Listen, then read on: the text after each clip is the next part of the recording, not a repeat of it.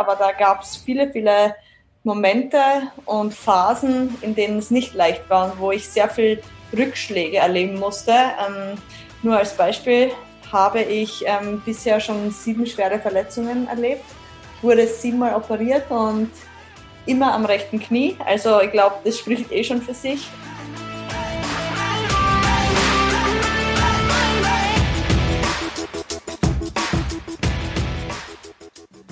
Herzlich willkommen zum Mental Performance Podcast, deinem Podcast für Mindset und Mentaltraining. Mein Name ist Patrick Thiele und als Mentaltrainer helfe ich Profisportlern dabei, die bestmöglichen Ergebnisse zu erzielen, ohne dabei an ihren mentalen Blockaden zu scheitern. Getreu dem Motto Making the Best Even Better bekommst du hier im Podcast jede Woche mentale Erfolgsstrategien für deine Top-Performance. Let's go!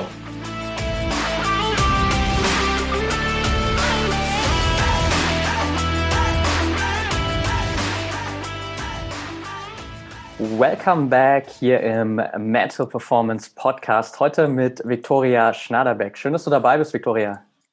Ja, vielen Dank. Ich freue mich auch, dass wir heute sprechen können.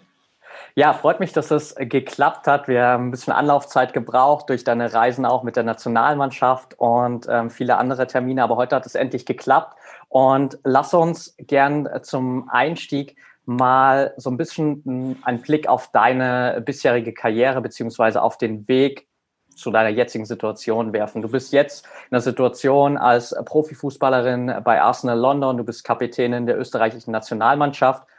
Mich würde auf jeden Fall zum Start jetzt mal interessieren, wie war eigentlich so dein Weg in den Profifußball und wann hast du so für dich die Entscheidung getroffen, dass du wirklich auch Profi werden willst? Also da muss man anfangen, als ich noch jung war. Ich glaube, mit sieben Jahren habe ich dann offiziell ähm, meinen Spielerpass bekommen und zum Fußballspielen begonnen.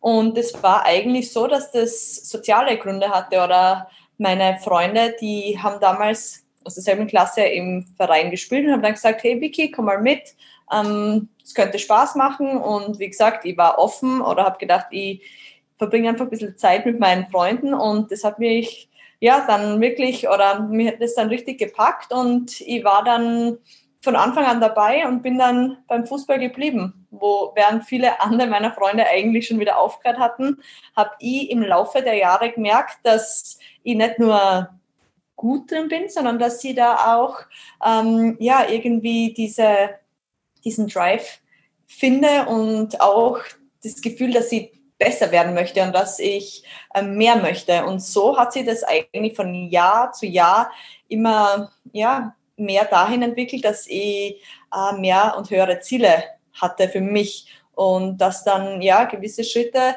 und Entscheidungen dazu gekommen sind, wo ich dann in Leistungsausbildungszentren gegangen bin, gewechselt bin und ja, das hat dann alles so seinen Lauf genommen.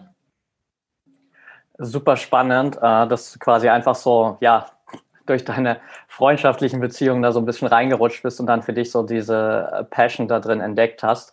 Gab es für dich Phasen so in dem ganzen Weg äh, in die Profikarriere, wo du trotzdem Schwierigkeiten hattest, weil jetzt so in dem, wie du das gerade beschrieben hast, klingt das irgendwie so super smooth und ähm, ein relativ mhm. entspannter Weg und hast dir immer neue Ziele gesetzt und es hat alles gepasst. Gab es da auch Stolpersteine oder hat es wirklich für dich einfach so gut gepasst?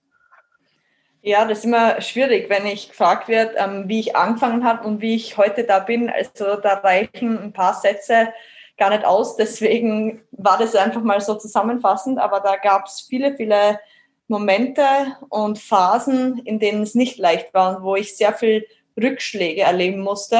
Ähm, nur als Beispiel habe ich ähm, bisher schon sieben schwere Verletzungen erlebt. Ich wurde siebenmal operiert und immer am rechten Knie. Also ich glaube, das spricht eh schon für sich. Ähm, das waren wirklich auch Verletzungspausen von vier Monaten bis zu einem Jahr, was eigentlich eh schon sagt, dass oder aussagt, dass ich sehr viel Zeit meiner Karriere in Rehas verbracht habe und nicht auf dem Platz. Und das waren auf jeden Fall die schwierigsten Zeiten. Ähm, die Tatsache, dass ich oft das einzige Mädel war im Fußball und ich ja bis 15 bei den Jungs gespielt habe, war auch oft nicht einfach, weil einfach der Frauenfußball nicht nur so gute Möglichkeiten hatte damals, wie er es heute hat. Und weil man doch immer irgendwie mit Vorurteilen konfrontiert wurde und sich durchkämpfen musste. Also das sind jetzt nur mal so grob angerissen die wesentlichen Dinge, ähm, die, die sich am schwierigsten gemacht haben, irgendwie in der Karriere oder auch erfolgreich zu bleiben. Ja, kann ich, kann ich ganz gut nachvollziehen, auch wenn es bei mir zwar nur irgendwie eine schwere Verletzung im Laufe der Karriere war mit einem Kreuzbandriss, aber sieben Stück sind natürlich definitiv eine Hausnummer. Ähm, gab es für dich einen Zeitpunkt in diesen ganzen Verletzungen, wo du drüber nachgedacht hast, äh, deine Schuhe an den Nagel zu hängen und einfach einen anderen Weg zu gehen? Ähm, gedacht, also ich, das war nie mein, mein Plan und das war nie mein Wunsch. Aber ich habe sehr früh in meiner Karriere schon erleben oder akzeptieren müssen, dass ich nicht 100% Einfluss habe, dass wahrscheinlich mein Körper eher das Spiel vorgibt als ich selber. Und oder als mein, mein Kopf und mein, meine mentale Einstellung, obwohl die natürlich notwendig war. Aber das zu wissen oder das zu akzeptieren, hat natürlich immer für mich ja diese Notwendigkeit ähm, verlangt oder für mich eigentlich immer als Konsequenz gehabt, dass ich gesagt habe, ich will einfach einen Plan B haben. Und damit meine ich einfach ähm, damals mein Abi, ich habe dann eine Berufsausbildung gemacht, dann mit dem Bachelor angefangen, mittlerweile habe ich fast meinen Master in der Tasche. Also das war mir einfach wichtig, dass ich sozusagen immer immer nebenbei auch ein zweites Standbein habe oder mir aufbaue. Und insofern hat mir das schon eine Gelassenheit gegeben und auch einen Plan B, wie ich es ihm gesagt habe. Aber jetzt, oder es war jetzt nie so, dass das mein, mein Wunsch war oder mein, mein Gedanke, dass ich das möchte. Ja. Jetzt ist ja, glaube ich, gerade so eine Verletzungsphase eigentlich so die, das Horrorszenario für viele Sportler, gerade in jungen Jahren natürlich, wenn man vielleicht irgendwie gerade am, am Übergang wirklich in die Profikarriere ist. Und du hast jetzt schon gesagt, dass du einerseits eben durch diese Annahme und Akzeptanz so der, der Situation da viel Gelassenheit für dich gewonnen hast, beziehungsweise auch durch diese, sage ich mal, Alternativvariante, die du dir zusätzlich aufgebaut hast. Gab es sonst für dich so rückblickend vor allem noch so mentale Strategien, die dir geholfen haben, wirklich auch in diesen Verletzungsphasen, ja, ich sage mal ganz äh, einfach gesagt, nicht den Kopf zu verlieren? Ja, absolut. Also ich hatte erst vor ein paar Tagen einen Online-Vortrag dazu und da habe ich unter anderem darüber gesprochen, weil ich eigentlich seit meiner ersten Verletzung zehn Versprechen mir gegeben hatte. Die waren in mir drinnen, die habe ich aber wirklich im Laufe meiner Verletzungsphasen dann irgendwann auf Blatt Papier geschrieben und runtergeschrieben und dann sogar unterschrieben. Also ich habe es mir selber versprochen und sozusagen schwarz auf weiß vor mir gehabt. Und das waren zehn Versprechen, die wie äh, Anker für mich waren, wie so persönliche Leitplanken oder ja, wie mein eigener Mentaltrainer, wenn man so haben will. Und genau, das waren zehn. Ähm, ich weiß nicht, ob ich auf die eingehen soll. Ähm, Du kannst, du kannst gerne auf jeden Fall mal auf, auf ein, zwei eingehen. Ich meine, soweit ich ja weiß, mussten, mussten andere Leute ja quasi auch äh, Geld dafür bezahlen, dass sie die zehn ähm, Versprechen in deinem Online-Vortrag hören durften. Deswegen müssen wir jetzt nicht alle zehn offenbaren, aber du kannst gerne irgendwie auf die vielleicht zwei, drei wichtigsten für deine Meinung nach. So, so ist es. Also ich habe ja vorher auch schon angeschnitten gehabt, dass das eine Versprechen war, auf meinen Körper zu hören. Und dass vor allem eben der Körper so das Tempo und die Richtung vorgegeben hat. Und das war was, was sie äh, lernen hat müssen, akzeptieren hat müssen. Und ich mir dann irgendwann aber versprochen habe, hey, ganz ehrlich, das ist dein wichtigster Partner, auf den musst du hören. Und er wird dir schon deine Grenzen aufzeigen und vertrau einfach drauf. Und im Gegenzug dazu habe ich mir aber versprochen, nicht nur auf den Körper, sondern auch auf mein Herz zu hören, weil das Herz ist letztendlich das Stück in uns drin, das Mittelstück, das wirklich auch die Bereitschaft ähm, aufzeigt, ob man wirklich bereit ist, nochmal eine Rehe anzugehen, nochmal sich operieren zu lassen, nochmal die Motivation findet, nochmal die ganzen Ängste zu überwinden. Also das, das sind nur mal zwei Versprechen, um die mal kurz anzuschneiden ähm, die mir auf jeden Fall sehr geholfen haben. Also ich glaube, wichtig ist schon, dass man für sich selber sehr reflektiert ist und dass man da wirklich einen Plan hat, dass man mental sich beschäftigt, ob das jetzt selber ist oder mit einem Mentaltrainer. Ich glaube einfach, dass das ein ganz wesentlicher Aspekt ist. Definitiv. Super spannende zwei Punkte schon mal. Und wenn ich das dann so sag ich mal, richtig Schlussfolge? Hast du für dich einfach dann auch immer, wenn diese Verletzungsphasen kamen oder generell, wenn, wenn schwierige Phasen kamen, auch einfach so gerade den Beginn für dich genutzt, um so einen kleinen, kleinen Check-in für dich zu machen und zu schauen, okay, was sagt mein Körper auf der einen Seite, aber auch auf der anderen Seite, was sagt mein Herz? So habe ich wirklich noch die Motivation, um das jetzt nochmal alles durchzumachen.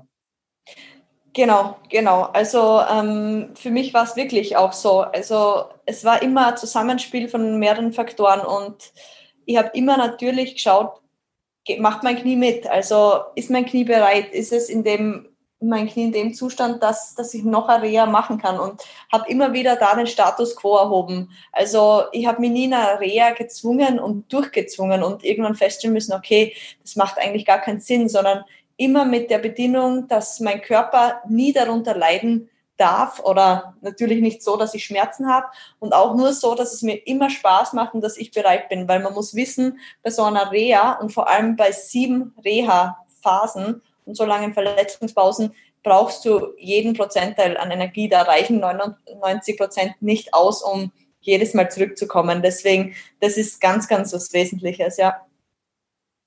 Definitiv. Also das äh, kann, glaube ich, jeder nachvollziehen, der schon mal in so einer, in, in einer ähnlichen Situation war und das auch einfach für sich durchgemacht hat.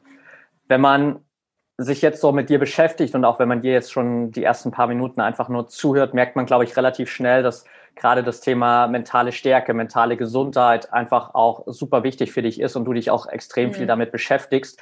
Was würdest du sagen, welche Rolle Mentaltraining mittlerweile für dich als Sportlerin spielt und wie sich das vielleicht auch so in den letzten Jahren für dich verändert hat? Ähm, für mich persönlich, äh, für, für, mich war es immer extrem wichtig, schon mental oder der mentale Bereich und die mentale Stärke zu besitzen, ähm, gerade in Phasen, ich würde mal sagen, nicht nur in Rückschlägen, sondern auch in erfolgreichen Phasen, weil natürlich in schwierigen Phasen kann es ein Anker sein, aber auch in erfolgreichen Phasen kann es einem am Boden halten und immer wieder sozusagen auch, ja, davor verhindern, dass man abhebt und dass man wirklich nicht nur erfolgreich ist, sondern auch erfolgreich bleibt und dass man da sozusagen immer wieder mit sich selber beschäftigt, weil man hat permanent mit Druck zu tun, auch wenn man erfolgreich und fit ist und gesund ist. Man hat permanent mit neuen Herausforderungen, Anforderungen zu tun. Das, das Spiel, das Fußballspiel verändert sich permanent. Und da irgendwie ähm, einfach, ja, im Moment zu bleiben, dafür ist Mentaltraining wichtig. Jetzt persönlich, aber auch als Mannschaft, glaube ich. Und da kann ich jetzt gerade als Beispiel die Nationalmannschaft hernehmen. Ähm, da haben wir durch das Mentaltraining und das schon seit vielen, vielen Jahren, wirklich seit mittlerweile äh, fast zehn Jahren, eine Mentaltrainerin dabei, die aus uns persönlich, aber als Kollektiv extrem viel rausgeholt hat. Und das sieht man dann natürlich auch bei uns in der Mannschaft. Wir verfügen jetzt nicht über die individuelle Stärke wie andere Teams, aber sind als Mannschaft meiner Meinung nach unglaublich stark und das ist schon wirklich sehr einzigartig. Und da kann Mentaltraining auch in einer Gruppe oder in einem Team extrem ähm, wichtig sein. Mega gut. Jetzt hast du gerade schon zwei Punkte, glaube ich, angesprochen, die immer wieder super wichtig sind in der Betrachtung, nämlich einerseits, dass Mentaltraining natürlich nicht nur dafür da ist, einem zu helfen, wenn man gerade ein Tief hat, wenn man vielleicht eine Verletzung hat, wenn es einen Rückschlag gab, sondern dass es eben auch dann hilfreich ist, wenn ich in einer erfolgreichen Phase bin. Und auf der anderen mhm. Seite auch, dass es eben gerade in dem Teamkontext immer wieder hilfreich ist und da auch das Team einfach stärken kann. Und ja, absolut. Mich würde persönlich auf jeden Fall nochmal interessieren, ich glaube auch jeden anderen, gerade jüngeren Sportler, der hier zuhört, wie du mittlerweile mit dem gestiegenen Druck auch so ein bisschen umgehst. Du hast es ja schon angesprochen. Du bist jetzt bei Arsenal, so bei einem der stärksten Vereine in England. Du bist Kapitän in der österreichischen Nationalmannschaft und natürlich ist der Druck da auch in gewissen Momenten sicherlich sehr groß. Wie gehst du mittlerweile damit um? Ähm, ich sage mal so, da ist, das mag jetzt blöd klingen, aber da haben mir meine Verletzungen auch wieder ein Stück weit geholfen, ähm, das Ganze relativ zu sehen, weil wenn man nach langen Verletzungspausen zurückkommt, dann schätzt man Kleinigkeiten und banale Dinge viel mehr wie sonst. Beispielsweise, dass man trainieren darf, dass man keine Schmerzen hat, dass man mit der Mannschaft sein darf, so dass man dann irgendwie, so dass sich das Ganze relativiert. Und diese Relation finde ich ganz wichtig, dass man immer ähm, sie immer wieder vor Augen ruft, okay, was ist es wirklich? Es ist ein Spiel und das ist extrem wichtig, aber es ist auch nicht, nicht die Welt. Es ist nicht das Ding, das ich zum Überleben brauche. Und da irgendwie sich die nötige Gelassenheit zu holen, regelrecht, indem dass man weiß, okay, eigentlich, ich kann dankbar sein, dass ich überhaupt spielen kann und alles andere kommt von selbst. Also das hat mir auf jeden Fall geholfen. Aber natürlich ähm, sage ich auch, auf dem Level, wo wir spielen, ist Druck einfach Teil des Geschäftes. Und mit Druck muss man umgehen können, muss man standhalten können. Und da ist natürlich ähm, eine gewisse Toleranz, ähm, Drucktoleranz, wie ich es jetzt nenne, ähm, schon wichtig, dass man einfach sagt, okay, ich werde nicht gleich oder bin nicht gleich überfordert, wenn, wenn da Drucksituation auf mich zukommt, sondern ich stelle mich, stelle mich diesen Druck. Und wenn ich dann erfolgreich bin, dann habe ich gemerkt, dass mich Druck ja auch besser machen kann und dass ähm, das auch antreiben kann. Deswegen glaube ich, darf Druck nicht auch immer so negativ bewertet werden, weil Druck kann teilweise auch zu Höchstleistungen ähm, anspornen. Man muss nur ähm, bereit dafür sein und sich vorbereiten. Und was natürlich auch hilft bei so Drucksituationen, auch mal sich eine Pause zu gönnen oder so einen Ausgleich, um mental entspannt zu sein, aber natürlich sich auch vorzubereiten. Ich denke mal immer, wenn ich alles gemacht habe, ähm, mich perfekt vorbereitet habe, dann ist erstens die Wahrscheinlichkeit höher, dass ich erfolgreich bin tatsächlich, aber auch dann kann ich mir keinen Vorwurf machen, dass ich irgendwas falsch gemacht habe. Also das sind, glaube ich, so wesentliche Dinge, die mir helfen, mit dem Druck umzugehen. Ja, sehr cool. Ich glaube, die letzten so zwei, drei Minuten jetzt von dir kann ich ähm, fast so eins zu eins rausschneiden, einfach als so einen perfekten Leitfaden. So, wie kann ich mit Leistungsdruck umgehen oder wie kann ich das bestmöglich für mich nutzen, weil du genau das angesprochen hast, was eben für viele, glaube ich, so wertvoll sein kann. Auf der einen Seite diesen Druck mal zu akzeptieren als so part of the game. Das gehört halt einfach dazu, vor allem wenn man ja, ähm, ja. auf dieses Level kommen will, wo du jetzt auch bist. Und dass es eben nicht darum geht, keinen Stress zu haben, sondern äh, keinen Stress, keinen Leistungsdruck zu haben, sondern dass es darum geht, einfach zu lernen, mit Leistungsdruck umzugehen und Absolut. dass ich dann auch damit eben wachsen kann und dass ich dann auch in dieses Mindset komme, wie du es gerade angesprochen hast, dass Druck mich eben auch besser machen kann und ich das dann auch wirklich für mich positiv nutzen kann. Genau, genau so ist es. Also das ist ganz wesentlich, ja, dass man sich dessen bewusst ist. Ja. Jetzt waren ja die letzten Monate, das ganze Jahr 2020 irgendwie extrem äh, chaotisch, nicht nur für, sag ich mal, ähm, alle Hobbysportler, sondern natürlich auch für dich als Profisportlerin. Wie bist du mit diesen ganzen Ups und Downs dieses Jahr umgegangen, beziehungsweise wie gehst du vielleicht noch gerade auch damit um, weil ihr ja auch natürlich noch in einer Situation seid, die momentan jetzt nicht normal ist, ohne Zuschauer zu spielen und das ganze Umfeld einfach anders ist, als man es gewohnt ist? Ähm, ja, das hat extreme Veränderungen mit sich gebracht und auch extreme Unsicherheiten, das muss man ehrlich sagen. Ich muss aber an der Stelle auch betonen, dass ich schon in der glücklichen Situation bin, dass ich weder meinen Job verloren habe, noch ähm, großteils ich jetzt finanzielle Auswirkungen hatte. Ja, unsere Saison ist letzte, äh, letzte Saison abgebrochen worden. Aber ich glaube, da hat es andere ganz schlimmer getroffen. Und dennoch war das war sehr viel neu und schwierig, weil wir mussten uns von zu Hause aus in Isolation mehr oder weniger vorbereiten, selbst vorbereiten und immer bereit sein für den Moment, dass es in zwei Wochen schon wieder losgehen könnte. Sprich, die späte Absage der, der Saison erst Ende Mai hat das ähm, die Konsequenz gehabt, dass wir uns eigentlich drei Monate permanent vorbereitet haben auf einen Tag X, der dann eh nicht gekommen ist oder nicht zu so früh. Ja. Und das war schon schwierig, sie da irgendwie diese, diese, ja, es war mehr oder weniger monotones Vorgehen, trainieren, selbst trainieren für wohin auch. Also das war schwieriger ohne den jetzigen Rhythmus, wo man eigentlich so diese Spitzen hat. Man hat am Wochenende das Spiel, dann regeneriert man, dann hat man den normalen Rhythmus und dann bereitet man sich vor.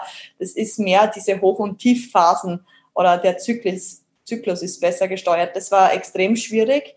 Ähm, und auch mental. Ähm, natürlich gewisse Unsicherheiten auch, wie das weitergeht. Wobei selbst da habe ich für mich eigentlich sehr, sehr viel Positives mitnehmen können, mich körperlich erholen können, mental mal wirklich so, ein, so eine krasse Auszeit bekommen, also das ja so im Fußball auch kaum möglich ist, so lang und in der Form. Und ja, Zeit auch zum Reflektieren gehabt, Zeit für andere Dinge, andere Dinge, die auch cool sind, auch Spaß machen, auch motivierend sein können. Also das war natürlich ähm, die Erkenntnis für mich und in der jetzigen Situation spielen wir auch unter anderen Bedingungen und hinter verschlossenen Türen sozusagen und ähm, auch mit hohen und strengen Auflagen, aber selbst da gewöhnt man sich dann. Also ähm, ich glaube, wir sitzen alle, alle in einem Boot und man, es gilt da, das Beste draus zu machen. Definitiv, ja. Jetzt hast du gerade schon diese Monotonie angesprochen aus dem Training im Frühjahr, als ihr noch so ein bisschen auf diesen Tag X hintrainiert habt, wann es denn irgendwie weitergeht. Und ich mhm. glaube, gerade jetzt auch in Deutschland, Österreich, in den Ländern, wo gerade jetzt auch im Hobbysport einfach viel wieder äh, so ein bisschen pausiert und gerade viele Hobbysportler eben auf diesen Tag X warten, geht es, glaube ich, vielen so, dass sie eben in dieser Monotonie irgendwie ihre Motivation hochhalten müssen, dass sie irgendwie da weiter am Ball bleiben müssen. Hast du für hm. dich da vielleicht auch so einen mentalen Tipp gefunden oder eine Strategie gefunden, um diese Motivation da auch aufrecht zu erhalten? Oder wie hast du es im Frühjahr für dich geschafft? Mm, ich bin generell ein Typ, ich habe gern Kontrolle. Und dementsprechend war es für mich dann auch logisch, dass ich gesagt habe, oder dass, dass es mir so ergangen ist, dass ich eigentlich wirklich ohne Probleme, das nicht ohne Probleme, aber mehr oder weniger relativ smooth dieses äh, Heimtraining absolvieren konnte, weil ich wusste, okay, ich habe die Kontrolle darüber, falls es losgeht, dass ich bereit bin. Das war das eine. Das andere war natürlich, dass ich auch äh, Verletzungs Historie habe, wie wir schon gehört haben. Und für mich ist Training notwendig, um einfach fit zu sein und auch fit zu bleiben. Deswegen ging es gar nicht anders. Aber ich habe in der Zeit festgestellt, dass für mich Training auch ein gewisser Ausgleich ist und nicht nur das Training in der Mannschaft, sondern auch in anderer Form mir einen gewissen Push gibt. Und wenn ich mich ausbaue, fühle ich mich gut. Und wenn ich das Gefühl nicht habe von Auspowern und ich habe alles geben, dann ja, fehlt mir irgendwas. Und ich bin jetzt kein Extrembeispiel, aber schon irgendwie, das hat mir einfach gefehlt, dieses, dieses Wettkampfgefühl. Klar, das war nicht ganz zu setzen, aber auch diese Ausbelastung, die mir geholfen hat. Aber ich glaube, was sonst einfach wichtig ist, diese Mono oder das Monotone zu unterbrechen, ist wirklich eben bewusst Dinge einzuschieben, die einem Spaß machen, ob das jetzt auf körperlicher oder mentaler Ebene ist, ich meine, ich habe, glaube ich, noch nie so viel Puzzles gemacht wie in der Zeit, aber ich habe einfach gefunden, dass, ja, oder da einen Ausgleich gefunden. Ich war auch sehr viel in der Natur, das mir extrem viel gegeben hat. Ich habe viel Zeit mit meiner Freundin verbracht, das wir auch so davor nicht noch hatten. Also sehr viel positive Dinge habe ich ähm, finden können und genau, die, die Qualität der Zeit war auch ganz anders oder der Wert der Zeit war anders, weil plötzlich habe ich telefoniert und das war nicht mehr irgendwie, das war so eine bewusste Intention und bewusstes wissen wollen, ähm, wie geht's einem wirklich? Also wie, wie ist gerade, wie geht's der, dem anderen auf, ähm, auf der anderen Seite des Telefons? Ähm, ja, das war auch neu in dem Sinne. Ja, super wertvoll, da einfach auch mal so ein bisschen wegzugehen von äh, diesem Mindset, okay, ich schaue jetzt auf alles, äh, was ich gerade nicht mehr machen kann oder ich lasse mich davon runterziehen, was ich nicht mehr machen kann, sondern einfach zu schauen, welche Möglichkeiten habe ich denn, was kann ich denn jetzt gerade machen, wofür kann ich vielleicht auch dankbar sein und was kann ich irgendwie jetzt noch mehr wertschätzen in der Situation, um da einfach für mich auch das Bestmögliche draus zu machen. So ist es. Also Dankbarkeit und Wertschätzung ist natürlich auch ein ganz, ganz wesentlicher Punkt in, in solchen Krisen Zeiten, aber jetzt auch gerade rund um Corona. Definitiv. Jetzt haben wir schon ganz viel darüber gesprochen, dass du einfach ähm, dich auch viel mit mentaler Stärke, mentalen Training und so weiter beschäftigst. Hast du für dich und besser gesagt vielleicht auch für die Zuhörer so zwei, drei Routinen, zwei, drei Abläufe, die du immer wieder machst, die dir helfen, auch wirklich mental sogar on point zu sein, die jeder hier aus dem Interview für sich auch so ein bisschen mitnehmen kann als eine Strategie, die er vielleicht zu Hause auch direkt umsetzen kann? Mm, ja, also für mich jetzt fürs Fußballspiel, was mir da extrem hilft, ist das Visualisieren. Und da gehe ich, also vor jedem Spiel, meistens einen Tag oder auch am Spieltag, am Tag vor dem Spiel und Spieltag, ähm, gehe ich dann meine Aufgaben, meistens auch bezogen auf den Gegner, nochmal gedanklich durch, spiele Szenen durch, spiele gewisse taktische Abläufe durch, um einfach dann nicht überrascht zu werden. Oder das gibt mir gewisse Sicherheit oder auch das Gefühl, okay, ich stelle mir das Stadion dann vor, wo wir spielen und den Platz und so weiter und so fort.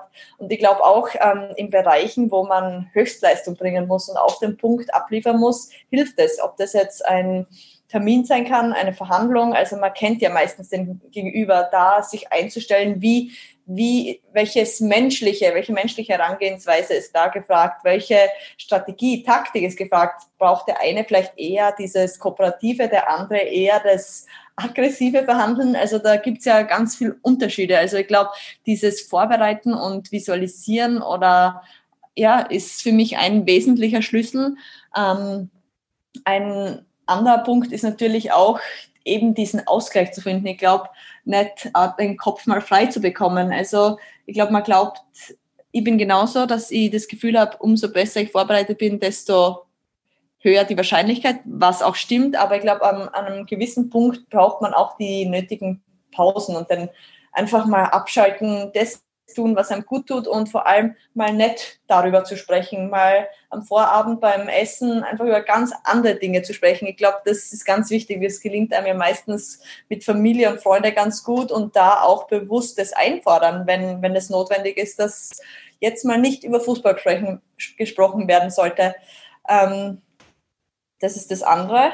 Und ja, was, was hilft mir sonst noch? Natürlich ähm, Vorbereitung als Gesamtes. Wenn ich unter der Woche gute Leistungen bringe in meinem Arbeitsalltag, dann kann ich mir auch keinen Vorwurf machen, wenn dann irgendwas schief geht, weil solange man sein Bestes gibt, dann ist schon mal, ja, dann kann man sich keinen Vorwurf machen und dann ist es auch menschlich, dass mal gewisse Dinge vielleicht nicht gut gehen oder auch mal misslingen. Das ist gehört auch dazu. Also ich glaube, die, die Fehlertoleranz auch zu entwickeln, dass man sagt, okay, Fehler passieren, Fehler machen mich besser und ja, Fehler gehören zu meinem Weg dazu und daraus werde ich lernen, anstatt zu sagen, oh, wenn ich den Fehler mache, dann, dann ist alles kaputt. Also das ist nur ganz, ganz selten so. Also diese Fehlertoleranz äh, zu entwickeln, sicher ein wesentlicher Punkt auch.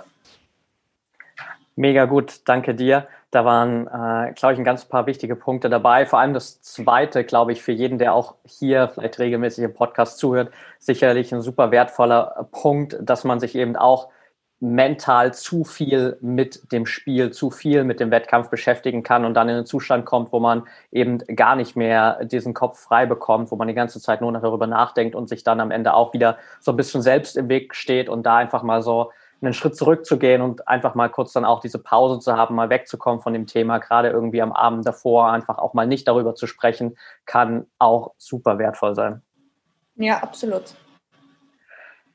Jetzt habe ich definitiv noch eine Frage, die ich äh, bei einem deiner Coffee Talks auf LinkedIn ähm, entdeckt habe oder die mir dabei ähm, gekommen ist. Und zwar hast du mal in einem der Videos gesagt, dass die Ausbildung von jungen Spielerinnen, jungen Spielern sich deiner Meinung nach definitiv ändern müsste und auch viel, viel ganzheitlicher werden müsste.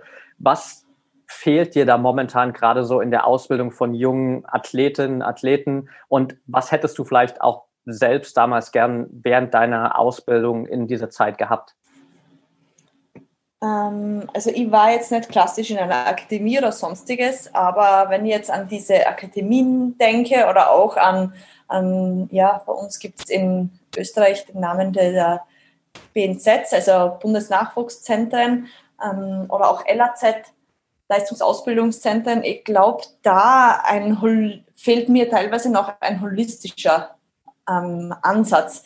Was ich damit meine, also sportlich, fußballisch haben diese Zentren oft schon wirklich die perfekten Bedingungen. Also alle Formen von Trainer, Athletiktrainer, Techniktrainer, Standardtrainer und so weiter und so fort.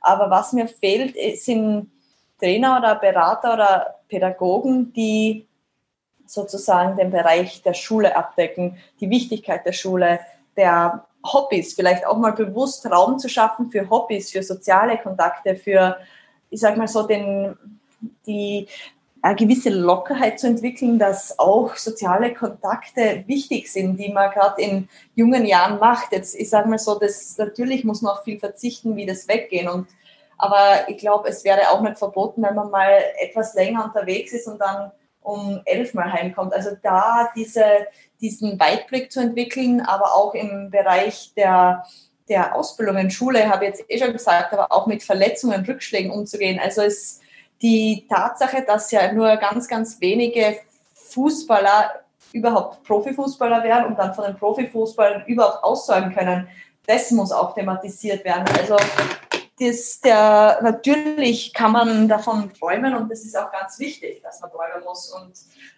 trotzdem aber das Wissen zu haben und auch die Leute vorzubereiten, dass es Rückschläge geben kann und dass es ähm, Phasen geben kann, wo man verletzt ist, wo man vielleicht keinen Vertrag gibt, wo man nicht in den Kader gewählt wird, wo ja, wo es ganz andere Dinge gibt. Also diesen holistischen ähm, Zugang würde ich mir manchmal noch viel mehr und viel stärker wünschen. Ja, definitiv. Ich hoffe mal, dass wir zumindest mal mit dem Interview hier heute so einen kleinen Anstoß liefern können, ähm, um für, für die jungen Spieler, Spielerinnen da auch so ein bisschen Support zu geben. Wie kann man mit solchen Situationen umgehen? Ähm, und wie wertvoll ist es vielleicht auch, sich auf solche Dinge mal vorzubereiten, sich konsequent auch mal damit zu beschäftigen und einfach sozusagen vorab schon diese mentale Stärke zu entwickeln, damit man dann nicht in so ein Loch fällt, wenn mal einer dieser Rückschläge kommt. Ja, absolut. Du betonst, das habe ich zumindest so in, in, vielen Interviews von dir auch wahrgenommen, immer wieder, wie stark du dir auch so deiner, deiner Vorbildrolle bewusst bist und ähm, wie sehr du auch immer wieder wirklich ähm, aktiv versuchst, so diese Vorbildrolle auszufüllen. Was ist so die Message der Victoria Schnaderbeck, die jeder hier aus dem Podcast heute mitnehmen sollte? Die Message. Ähm ich glaube, wichtig ist immer, und das sage ich immer, sich selber treu zu bleiben.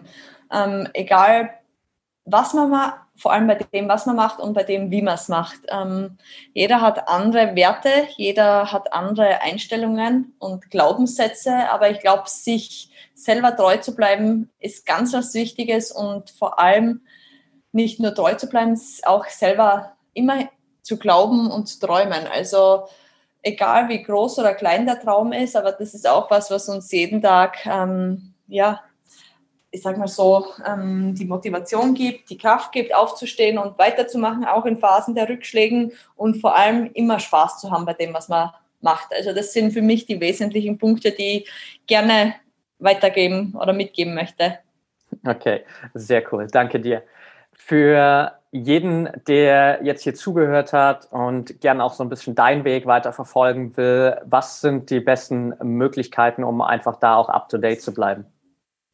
Ähm, über LinkedIn äh, teile und poste ich sehr viel, was mein Leben neben dem Fußball anbelangt. Also schon auch über Fußball, aber ich sage auch ganz andere Bereiche wie der, wie der Speakers, der Coffee Talk, wo auch viele Fragen beantwortet werden, die vom, von anderen ähm, Personen, mit denen ich vernetzt bin, ähm, komme. Also das ist auch immer spannend und interaktiv auch für mich. Aber auch Facebook und Facebook und Instagram nutze ich und das ist natürlich sehr stark meine Fußballplattform. Da sind auch sehr viele Fans vertreten. Deswegen ähm, ja, versuche ich auch meine Inhalte gemischt, abwechslungsreich und unterschiedlich zu gestalten. Okay, perfekt. Dann äh, packe ich das auf jeden Fall alles mit in die Show Notes. Da kann jeder mal auch direkt reinschauen. Ich kann die Coffee Talks bei LinkedIn definitiv empfehlen. Also jeder, der da irgendwie noch ähm, so Follow-up-Fragen hat an Victoria, könnte die gern auch ähm, wahrscheinlich dafür eine der nächsten Episoden nutzen. Und dann bedanke ich mich auf jeden Fall für deine Zeit, Victoria.